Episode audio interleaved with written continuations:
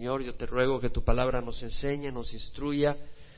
Padre, que no solo sea una experiencia mental, intelectual, sino que sea realmente una experiencia en tu presencia, donde tu palabra nos nutre y donde sentimos tu presencia y tú nos hablas en nuestra manera de vivir, Señor, cambiándola, transformándola, madurándonos, Señor.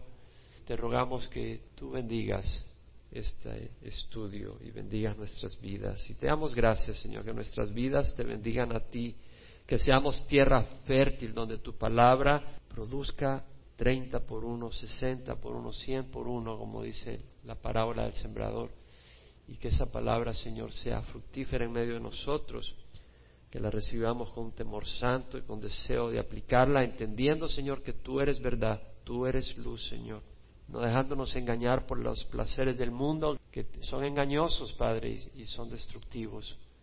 Pero hay placeres en ti, Señor, deleites en ti, Padre, que no traen repercusiones negativas, sino que refrescan y bendicen, Padre. Ayúdanos a distinguir, ayúdanos a ser sabios, a huir de las cosas del mundo que no son de ti y a recibir de ti todo lo bueno, Señor, porque solo lo bueno viene de ti. En nombre de Jesús, amén.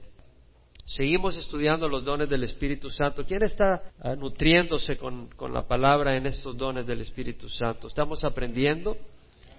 Espero que sí, porque es un área donde hay mucha necesidad. Bueno, en la congregación tenemos tiempo de estar los que tienen tiempo ya conocen bastante sobre este tema, pero siempre es bueno estudiarlo y sobre todo como vamos verso por verso, y esto es lo que nos toca estudiar, meditar en él, en este tema. Eh, llegamos al versículo 10 el domingo pasado y este es el sexto domingo que seguimos tratando de los dones del Espíritu Santo, el capítulo 12 de Primera de Corintios. Y luego sabemos que el capítulo 13 y 14 habla de la importancia de unos dones sobre otros y habla del orden y el uso de estos dones dentro de la iglesia y en la vida personal de uno. Muy importante este estudio y debido a la cantidad de desorden que hay, a la cantidad de confusión, es importante conocer bien este tema y poder ser luz para otras personas que están confundidos. Pablo dice en, en este capítulo como un pequeño recuento acá, Dice, en cuanto a los dones espirituales, no quiero, hermanos, que seáis ignorantes. Y dijimos que la ignorancia, la oscuridad, es una atmósfera donde produce mucha confusión.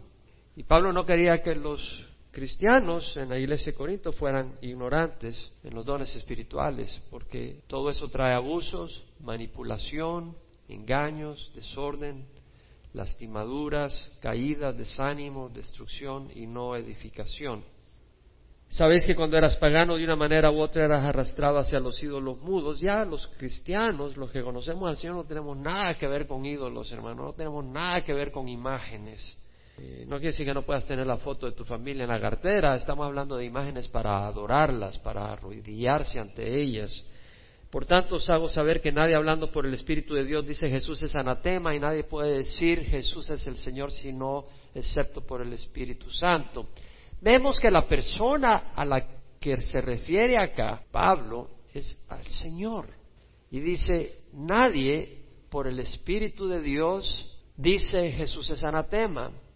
Y nadie puede decir Jesús es el Señor excepto por el Espíritu Santo. Está hablando de que el Espíritu Santo trae gloria a qué persona? A Jesucristo. Y si no trae gloria a Jesucristo, no es del Espíritu Santo. Nadie puede decir Jesús es anatema si tiene el Espíritu de Dios. Y nadie puede decir Jesús es Señor si no tiene el Espíritu Santo y de corazón ha visto y entiende que Jesús es Señor. De nuevo, la figura central es el Señor Jesucristo. El Espíritu Santo no vino a la tierra a traerle gloria a María no vino a traerle gloria a Juan Pablo II, no vino a traerle gloria a Jaime Simán, vino a traerle gloria a Jesucristo. Amén. Tenemos que entenderlo, porque a veces hay manifestaciones espirituales y se dice es del Espíritu Santo. Si no le trae gloria a Jesucristo, no es el Espíritu Santo. Ahora bien, hay diversidad de dones, pero el Espíritu es el mismo. Hay diversidad de ministerios, diaconía, servicios, pero es el mismo Señor, el Señor es el mismo, es decir, estamos bajo el servicio de nuestro Señor Jesucristo, estamos sirviendo a nuestro Señor Jesucristo. Hay diversidad de operaciones, pero es el mismo Dios el que hace todas las cosas en todos, es decir, energema, el, el resultado, el efecto del trabajo de Dios en la vida de uno. Pero a cada uno se le da la manifestación del Espíritu para el bien común. Es decir, la manifestación del Espíritu, estos son dones espirituales, sobrenaturales, y son para el bien común, no es para que tú te hagas alarde de ellos. Pues a uno les dado palabra sabiduría por el Espíritu, a otro les dado palabra de conocimiento según el mismo Espíritu, a otro fe por el mismo Espíritu, a otro dones de sanidad por el único Espíritu, a otro poder de milagros, a otro profecía, a otro discernimiento de espíritus. Todo eso lo cubrimos ya y ahora vamos a lo que vamos a cubrir hoy. A otro diversas clases de lenguas y a otro interpretación de lenguas. Pero todas estas cosas las hace una y el mismo espíritu distribuyendo individualmente a cada uno según la voluntad de él. Entonces a otro diversas clases de lenguas. Clases, en el griego, genos, que quiere decir clase, tipo, familia, tipo de lenguas. Y la palabra lengua es glosa, que quiere decir lengua, el órgano con que tú saboreas la comida, pero así como lengua, que también quiere decir lenguaje, lenguaje o dialecto de un grupo. Entonces hay diversas clases de lenguas. Ahora, este es un don sobrenatural. La persona que habla en lenguas está hablando en palabras dadas por el Espíritu Santo, no es aquella persona que viene y es como que si ahora te estoy hablando y de repente te quiero hablar en inglés. Bueno, es otro idioma, pero yo estoy entendiendo lo que te estoy diciendo. Eso no es hablar en lenguas. El hablar en lenguas es expresarte en palabras que tú no sabes, tú no las piensas. Son palabras de las que tú no tienes control. Las empiezas a decir y son sonidos, no necesariamente palabras a las que estás acostumbrado a oír, así como el chino, suena raro, ¿no? Chino no, no suena palabra, suena algo raro, eh, son idiomas. Entonces las lenguas son expresiones dadas por el Espíritu, donde la persona no las piensa, no las estudia para hablarlas, son extrañas, nunca las ha aprendido y a través de ellas da gracias a Dios, alaba a Dios, o ora a Dios, no es para hablarle a los hombres. ¿Me explico? Muy importante, pongamos atención. El que ora en lenguas no entiende lo que dice, su espíritu ora, alaba, da gracias a Dios, más allá de la capacidad de su intelecto, pero no está dirigido a los hombres. La lengua está dirigida a Dios.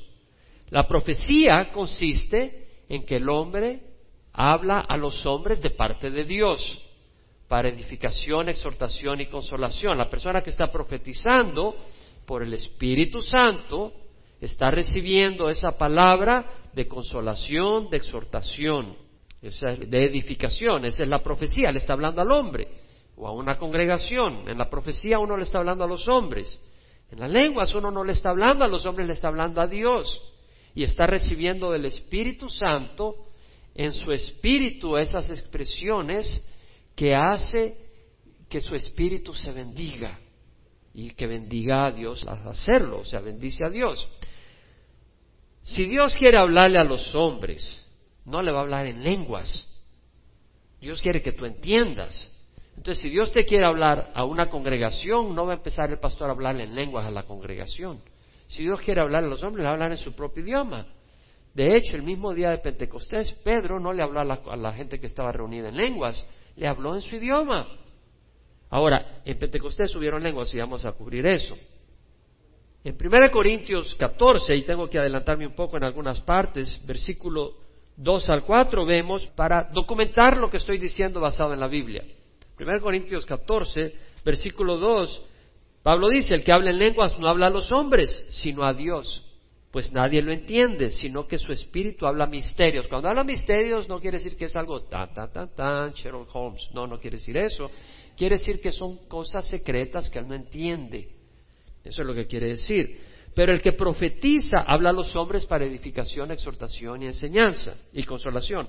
El que habla en lenguas a sí mismo se edifica. Es decir, el que habla en lenguas se edifica.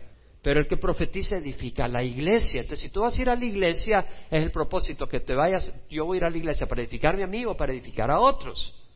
Es para edificar a otros. Ahora, tú vienes para recibir, por supuesto, pero si tú vas a ministrar, Tú ministras no para edificarte a ti, tú ministras para edificar a otros.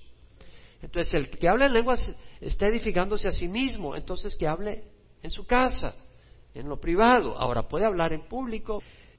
Si vas a 1 Corintios 14, versículo 13, y vamos a estudiar después el capítulo 13, 14, que habla mucho sobre esto, y es importante que conozcamos esto, hermanos. Hay que conocer bien esta palabra.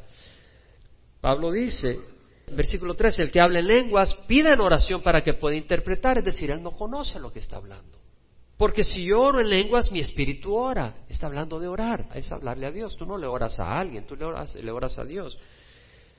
El que habla en lenguas pide oración porque si yo oro en lenguas mi espíritu ora, pero mi entendimiento queda sin fruto, es decir, no entiende. Entonces, que oraré con el espíritu, pero también oraré con el entendimiento. Ahora, no nos confundamos acá. Cuando está diciendo acá, Pablo hay que leer en contexto que está diciendo. Está diciendo, voy a orar en el espíritu, es decir, voy a orar en lenguas, en el espíritu, pero también voy a orar en el entendimiento. Pero al orar en el entendimiento no quiere decir que no voy a orar en el espíritu, porque podemos tener y tenemos que tener el espíritu para orar con el espíritu, porque el Señor dice que los que me adoren me han de adorar en espíritu y verdad. Entonces sí, adoramos en espíritu, pero aquí dentro del contexto está hablando que el orar en el espíritu se está refiriendo en este contexto a orar en lenguas. Oraré en el espíritu, pero también oraré con el entendimiento. Cantaré con el espíritu, es decir, el que canta al Señor, tú puedes cantarle en lenguas al Señor si el Señor te da el don de lenguas. De otra manera, si bendices solo en el Espíritu, ¿cómo dirá el amén a tu acción de gracias el que ocupa el lugar del que no tiene este don, puesto que no sabe lo que dices? Aquí vemos que el que está hablando en lenguas está bendiciendo a Dios. Lenguas, pues, uno está hablándole a Dios. En profecía uno le habla a los hombres. El don de lenguas fue profetizado por Jesucristo mismo. Váyase al Evangelio de San Marcos. En Marcos 16 leemos rápidamente, da esa comisión, la gran comisión. Dice en el versículo 15, les dijo, ir por todo el mundo y predicar el Evangelio a toda criatura. El que crea y sea bautizado será salvo, pero el que no crea será condenado. Y estas señales acompañarán a los que han creído. En mi nombre echarán fuera demonios por el poder del Espíritu hablarán en nuevas lenguas, tomarán serpientes en las manos. Ahora, esto no quiere decir de que entonces tú vas a decir, yo tengo el Espíritu Santo, yo he recibido al Señor, déjenme agarrar esta culebra. Ese es tentar a Dios, esa es una necedad. ¿Me explico? Ahora, otra situación es que es una situación como en el caso de Pablo, cuando fue a la isla de Malta en ese naufragio, cuando iba camino a Roma y naufragaron, y en la isla de Malta estaba recogiendo madera porque estaban armando una hoguera ahí para calentarse y en eso una serpiente se le prendió a Pablo y lo picó, lo mordió, pero Pablo la tiró al fuego y no le pasó nada. Y entonces todos los que estaban ahí, los nativos, cuando vieron eso, dijo, wow, este es un Dios. Y Pablo pudo compartirles el Evangelio. Pero vemos que no le hizo nada. Y eso es lo que está hablando el Señor y aunque beban algo mortífero no les hará daño, no quiere decir que vas a decir, ok, le voy a probar que yo soy cristiano y voy a agarrar cianuro y me lo voy a tomar. Eso es una necedad. Está diciendo de que hay situaciones donde tal vez te quieren envenenar y Dios te protege milagrosamente.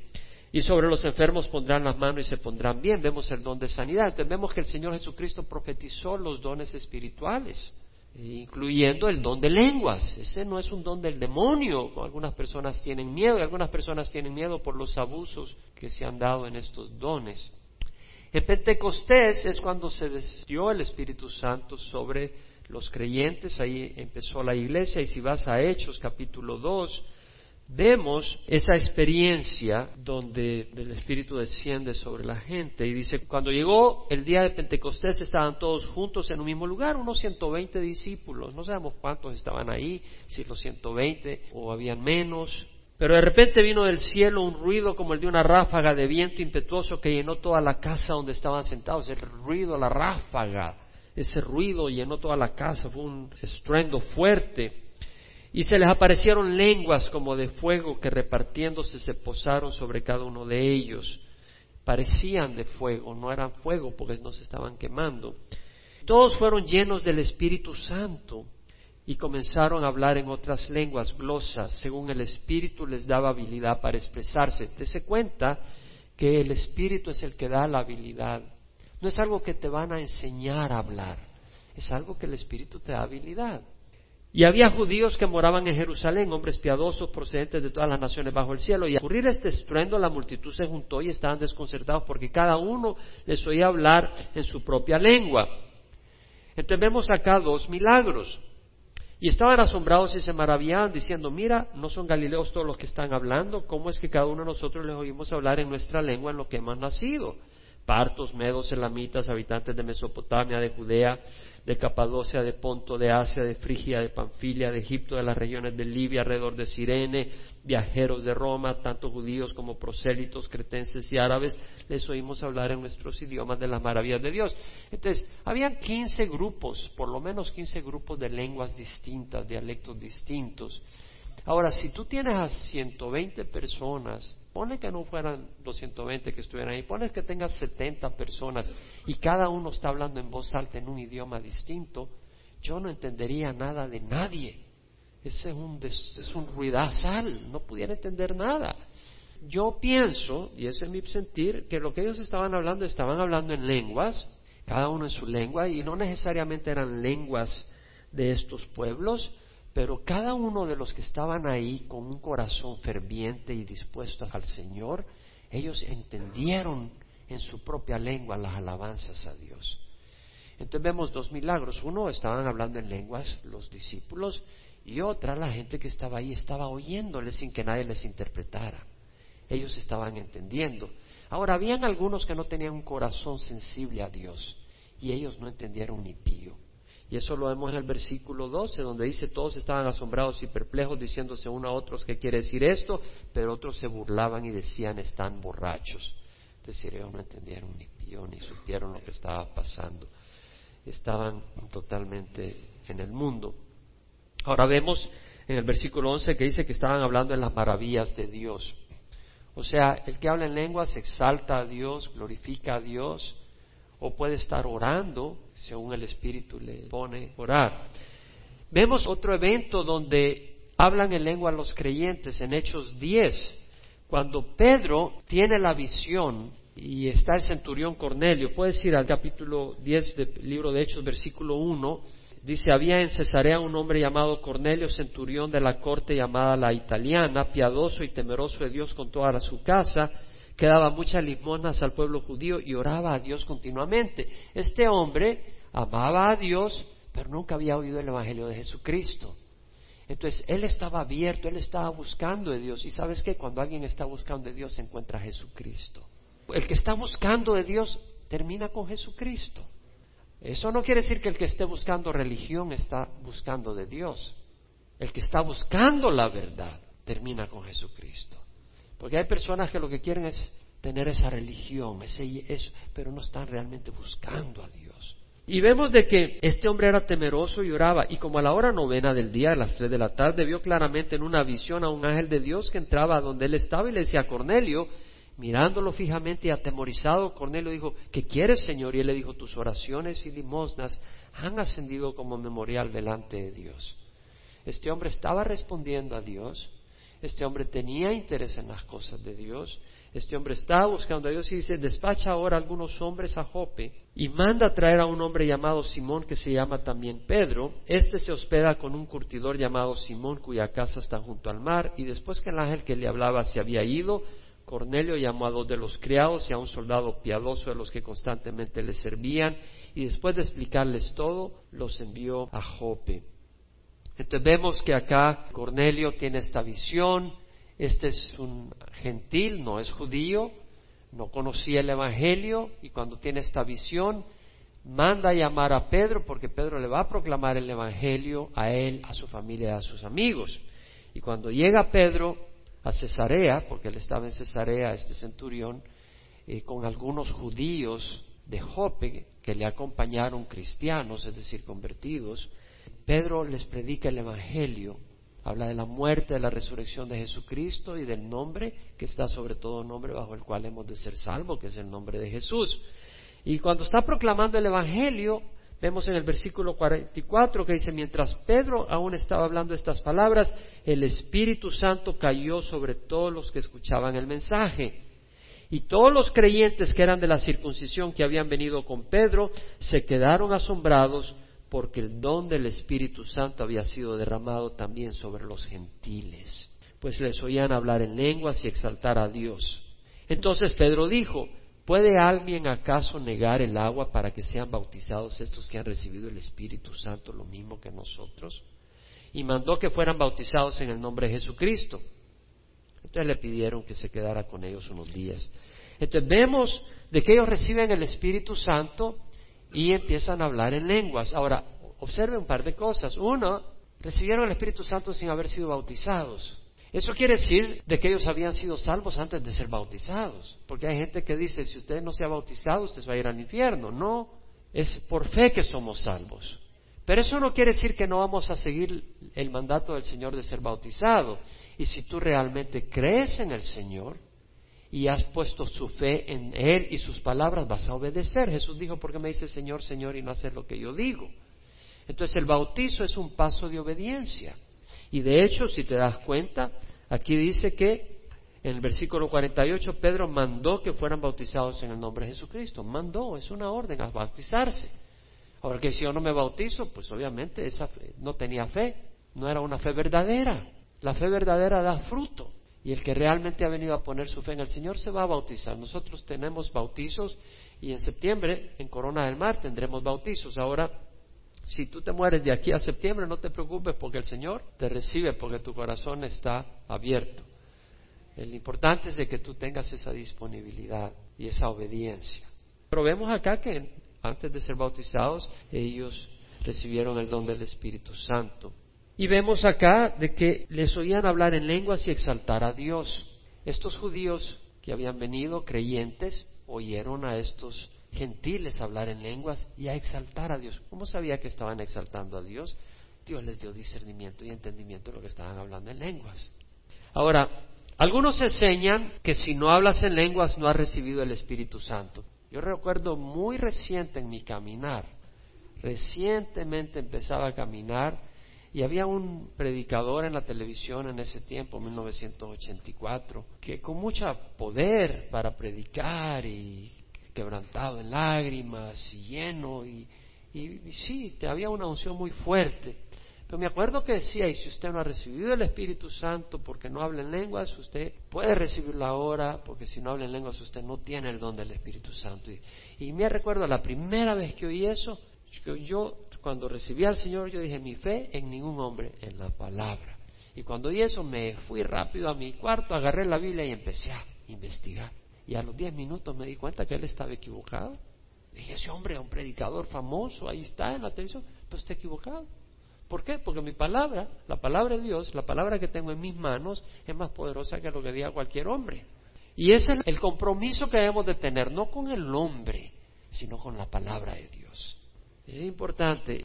Cuando enseñan que el hablar en lenguas es un requisito indispensable y prueba única de que tú has recibido el Espíritu Santo, estás cometiendo un error muy grande, muy grande. En mismo 1 Corintios 12, en los versículos 27 al 30, dice Pablo, en la iglesia Dios ha designado primeramente apóstoles, en segundo lugar profetas, en tercer lugar maestros, luego milagros, dones de sanidad, ayudas, administración, diversas clases de lenguas.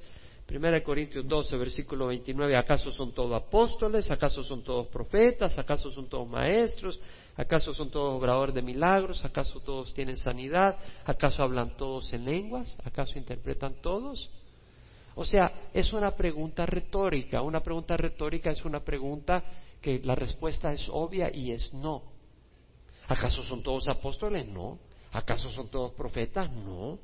¿Acaso todos son obradores de milagros? No. ¿Acaso todos tienen dones de sanidad? No. ¿Acaso hablan todos en lenguas? No. O sea, vemos que no todos tienen el don de lenguas.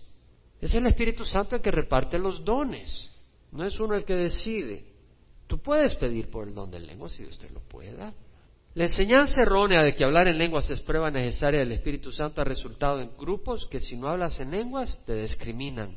Si tú hablas en lenguas tú eres menos espiritual. Ya esa persona que está diciendo eso, esa persona no está siendo espiritual, porque no está siendo guiada por el Espíritu ni por la verdad, está siendo guiada por el error. En algunos grupos religiosos al que no hable lengua lo discriminan. O no puedes tener posición de liderazgo. Yo sé que en Cuba, en algunos lugares, y en otros lugares, en otros países, en ciertas denominaciones, si tú no hablas en lenguas, no puedes ni siquiera enseñar en la escuela dominical. Tienes que hablar en lenguas. Entonces otras personas, para ser aceptados, bajo la presión empiezan a hablar en lenguas, pero es pura que empiezan a hablar. Como quien dice, yo también me puedo poner a pillar para que me incluyan acá. Otros se frustran y se sienten indignos y culpables y rechazados por Dios porque no hablan en lenguas. Y pueden tener otros dones espirituales, pero porque no hablan en lenguas se sienten menos. No, no tienes que sentirte menos porque Dios no le da todos los dones a todo mundo. Dios da unos dones aquí, otros dones allá, Dios decide. De hecho, el viaje que hice a Salvador en marzo, me encontré a una creyente que me preguntó, pastor, ¿y, el que no habla en lengua se va a condenar? Me dice. ¿Quién te dijo eso? Es que mi pastor me dijo que el que no habla en lenguas no tiene el Espíritu Santo y si no tiene el Espíritu Santo te condenas. Imagínate cómo se va a sentir esa persona. Son errores serios, son errores terribles. Ahora, también hay otro don que es el de interpretación de lenguas. Interpretación de lenguas, la palabra es hermeneía, de ahí viene hermenéutica, hermeneía, que quiere decir interpretación de algún dicho que está oscuro. Y la palabra se deriva de la misma palabra que quiere decir traducir algo de un idioma al idioma común de un pueblo. O sea, es como una traducción, una interpretación. Es interpretación, no es traducción. Quiere decir que la persona puede estar hablando en lenguas, pero no hay alguien que traduzca sonido por sonido, sino que el Espíritu le da un entendimiento de lo que la otra persona está diciendo. Ahora, si la persona que tiene el don de interpretación empieza a hablarle a los hombres un mensaje, ese no es una interpretación del mensaje, porque el que habla en lenguas no le habla a los hombres, le habla a Dios. Lo que puede estar ocurriendo es que la persona que tiene el don de profecía oye a alguien hablar en lenguas y recibe del Señor una palabra profética y empieza a profetizar, pero no está interpretando lenguas. Simple y sencillamente a la par está ejerciendo el don de profecía. No es interpretación de lenguas, porque lenguas es dirigido hacia Dios.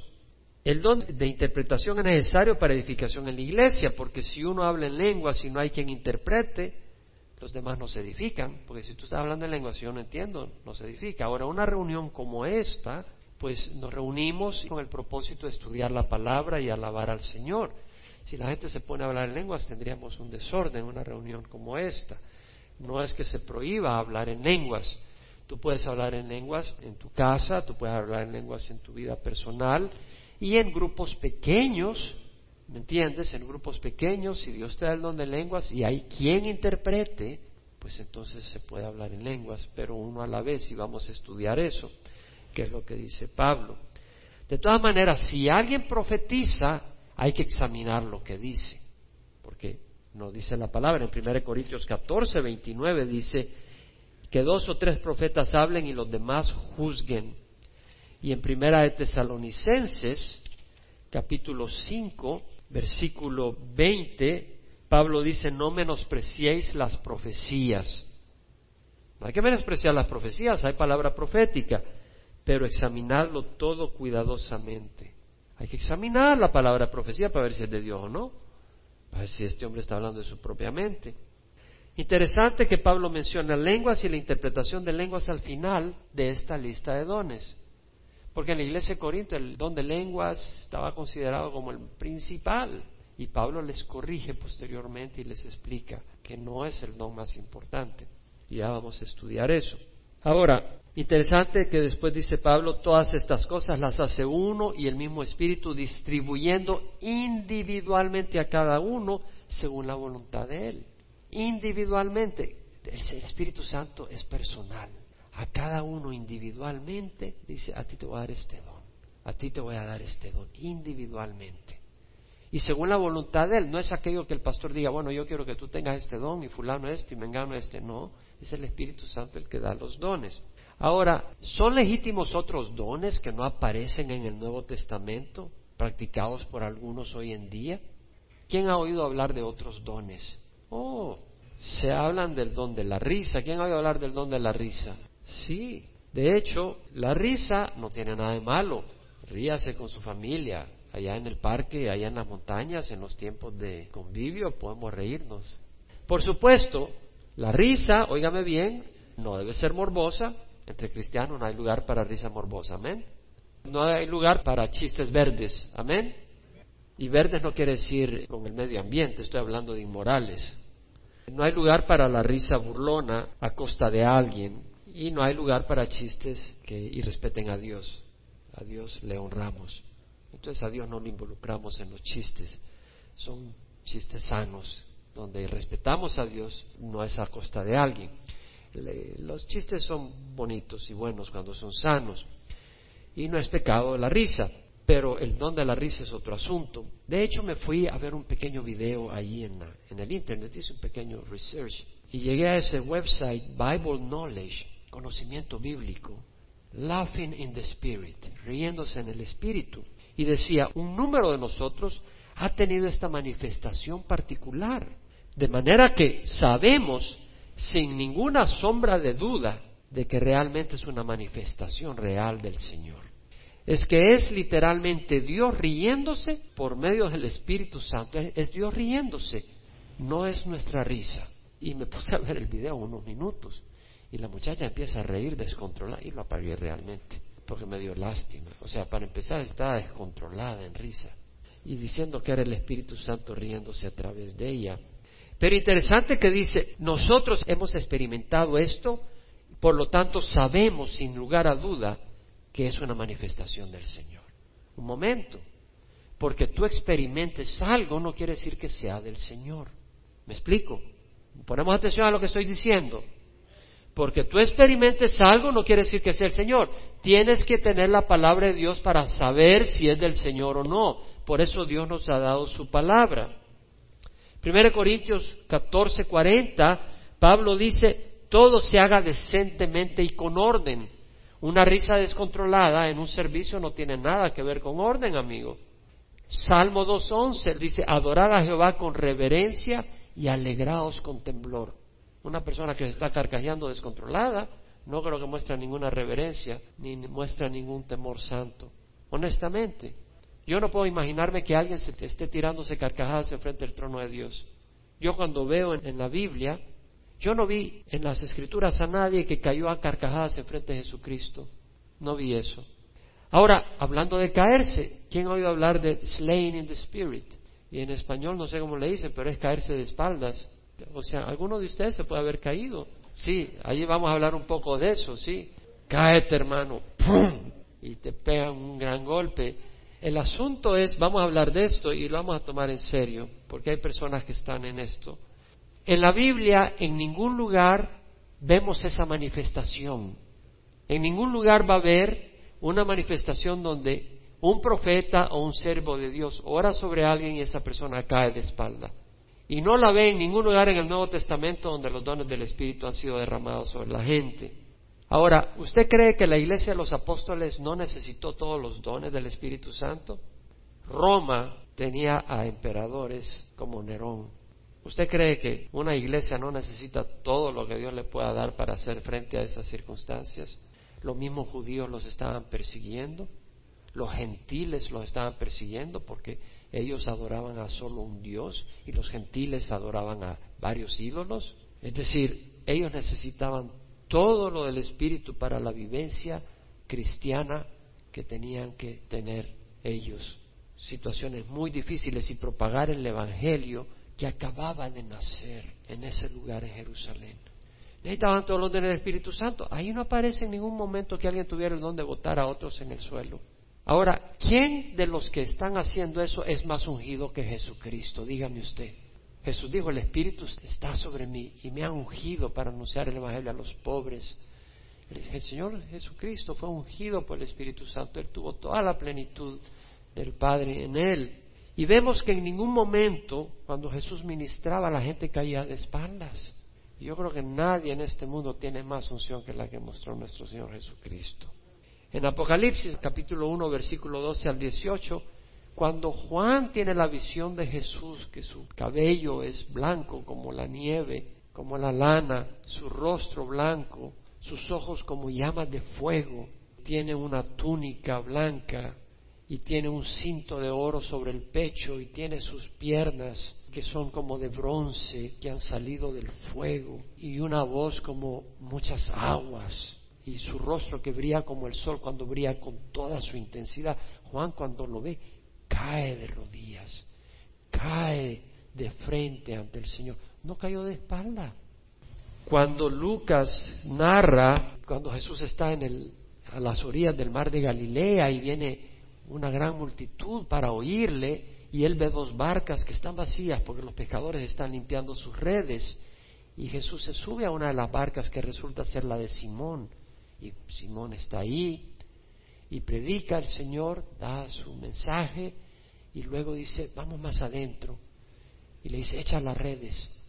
Pedro dice, maestro, hemos tratado de pescar toda la noche, no hemos agarrado ni un chimbolito, pero porque tú lo dices, lo voy a hacer y tira la red y se llena de peces y tiene que llamar a los colegas, a los socios a que le ayuden. Y entre dos barcos salen llevando toda la gran pesca. Pedro cae de rodillas, no de espalda. Pártate de mí, Señor, que yo soy un pecador, le dice. Y Pedro está absorbido ahí, de rodillas. Las únicas personas que he visto que caen de espaldas han sido los enemigos del Señor o los que son juzgados por el Señor. En primera de Samuel, capítulo 2 y capítulo 3, 4, puedes ver cuando Elí, el sumo sacerdote, estaba permitiendo que sus hijos, Ofni y Finés, se acostaran con las mujeres que estaban en el tabernáculo sirviendo, y cuando traían la carne de las ofrendas, mandaba a sus siervos a que jalaran lo que quisieran, lo que ellos querían, lo que sacaran del receptáculo donde estaban hirviendo la carne, lo que salga me lo das y es mío. Y ellos tenían que quemar la grosura al Señor, pero ellos decían, no, yo quiero carne cruda porque yo la quiero asar. Quiero hacer mis carnitas ahí con, chicharrón. Así que el chicharrón no es para el Señor, es para mí. Entonces despreciaron la ofrenda del Señor. Y Elí les decía, hijos, lo que están haciendo está mal. No basta decirles, él tenía que tomar acción. A veces alguno de padre, hijo, lo que estás haciendo está mal. Y ahí siguen rebeldes los hijos y después, ¿para dónde? Tienes que poner acción, tienes que tomar acción. ¿Y qué termina pasando? El Señor le dice, porque no me has honrado. Yo honro a los que me honran, pero los que no me honran, no voy a honrar. Y el Señor le dice, quito mi mano de bendición sobre ti. Y efectivamente, cuando eh, vinieron los filisteos a pelear contra los israelitas, salieron en batalla y después de la primera paliza que le dieron, volvieron a ir y llevaron el arca del pacto diciendo, esta vez vamos a, vamos a ganar. Y iba Ofni y Finés junto con el arca y los filisteos le dieron una gran paliza, hicieron una gran mortandad y mataron a Ofni y Finés y se llevaron el arca del pacto.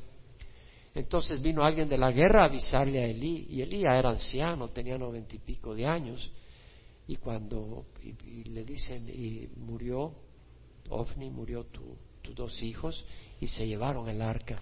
Entonces eh, Elí cae de espalda y se quiebra la nuca y se mata cayó de espalda, el único caso que cayó de espalda. Y también cuando vinieron a apresar a Jesús en el Getsemaní, que viene Pilatos y trae la corte romana y vienen los alguaciles de los israelitas y cuando vienen a agarrar a Jesús, dice, ¿a quién buscáis? A Jesús al Nazareno. Dice, soy yo. Y cuando dijo, yo soy, se hicieron para atrás y cayeron. Los únicos casos que caen de espalda. ¿Cómo va a ser del Espíritu de que tú vienes y dices que el Señor te bendiga y, te caes de espalda y si no te detiene alguien te quiebra la nuca. ¿Cómo puede ser eso del Señor? En serio, imagínate. Entonces, el que ocurran estas manifestaciones no necesariamente quiere decir que son del Señor. Esto es importante, hermanos, porque ocurren estas manifestaciones. Yo no te voy a decir si es emocional, yo, no, yo lo único que te digo es yo no encuentro ninguna bases en la Biblia para defender esa situación no encuentro ninguna base bíblica para hacerlo. Y lo que encuentro es al contrario, razones para no considerar eso como algo que viene del Espíritu, así como el don de la risa. Y el problema es que la gente dice, pero es que yo lo experimenté. El que lo experimente no quiere decir que sea de Dios. Para eso Dios nos ha dado la palabra de Dios, para que nosotros escojamos aquellas cosas que están defendidas por la palabra, promovidas por la palabra y rechacemos lo que no viene de la palabra de Dios. Algunos enseñan que los dones del Espíritu ya cesaron. Ese es un error. Los dones del Espíritu están para hoy en día también. En el libro de Hechos leemos que cuando Pedro le predica a la gente que está ahí rodeándole, Pedro le dice arrepentíos, porque ellos están compungidos de corazón, entendiendo que habían crucificado al Mesías, y, Pedro, y le dice, ¿qué haremos?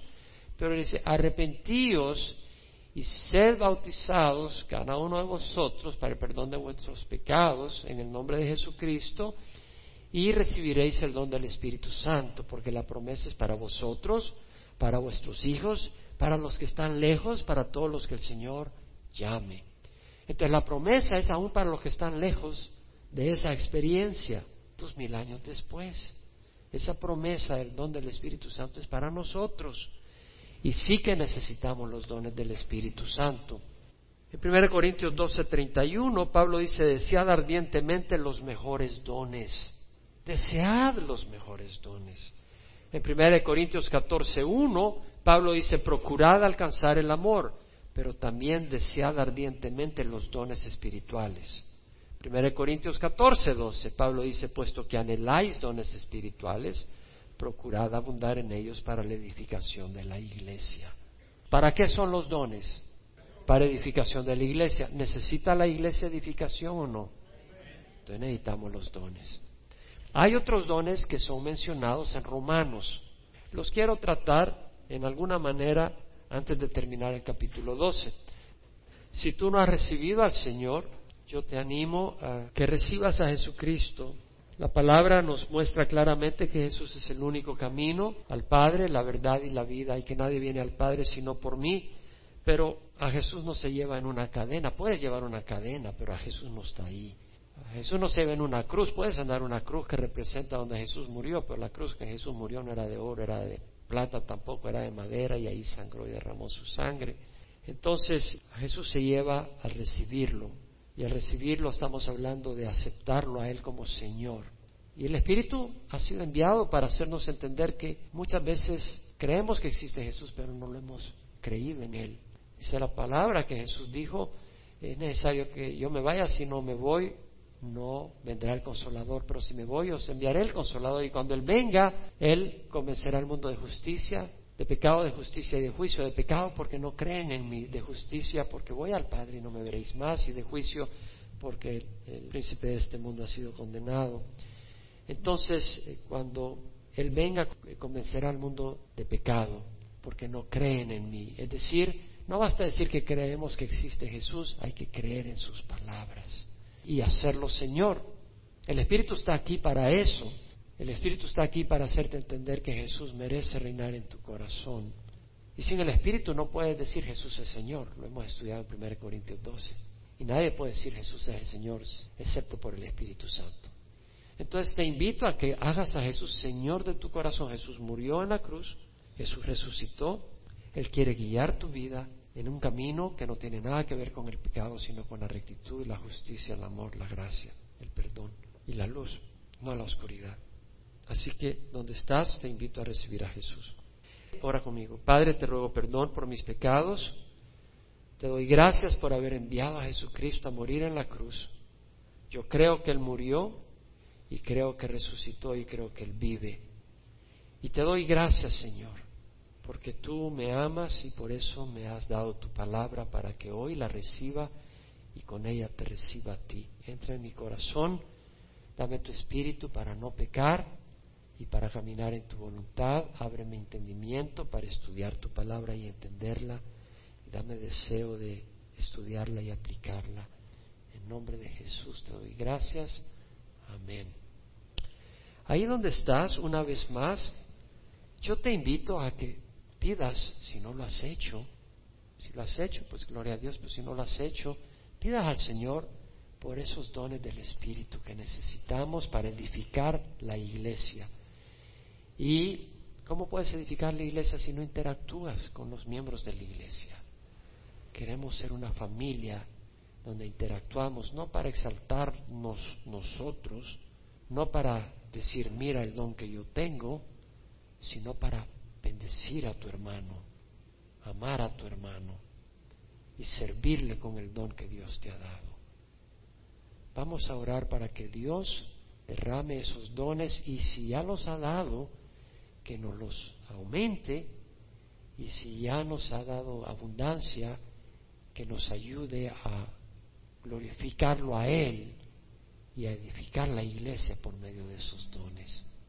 Ora conmigo, Padre, te rogamos que nos des tu Santo Espíritu y nos ayudes, Señor, con tus dones a ejercerlos para glorificar tu nombre, bendecir tu pueblo, Señor, y ayúdanos a, entender que los dones vienen de ti y la gloria regresa a ti, Señor, porque tú eres la fuente y son recibidos sin merecerse por el amor con que tú nos amas.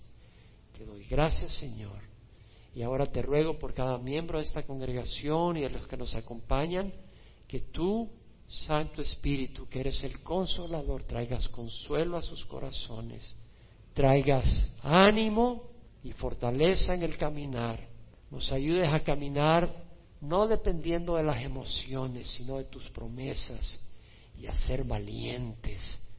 Qué lindo, Señor, que nos llamas a ser valientes. Qué lindo que nos dices, no te considero un gusano, te considero que en ti existe el potencial de ser un héroe de la fe, un gran hombre de Dios, una gran mujer de Dios. Y eres tú el que nos vas a hacer hombres y mujeres valientes. Solo que tenemos que tener el deseo. Y tú, Señor, nos das la valentía y el poder para ir contra toda marea, contra corriente, alabando, glorificándote, exaltándote y siendo de bendición a otros y te damos gracias y te celebramos y te agradecemos y te exaltamos en nombre de Jesús. Amén.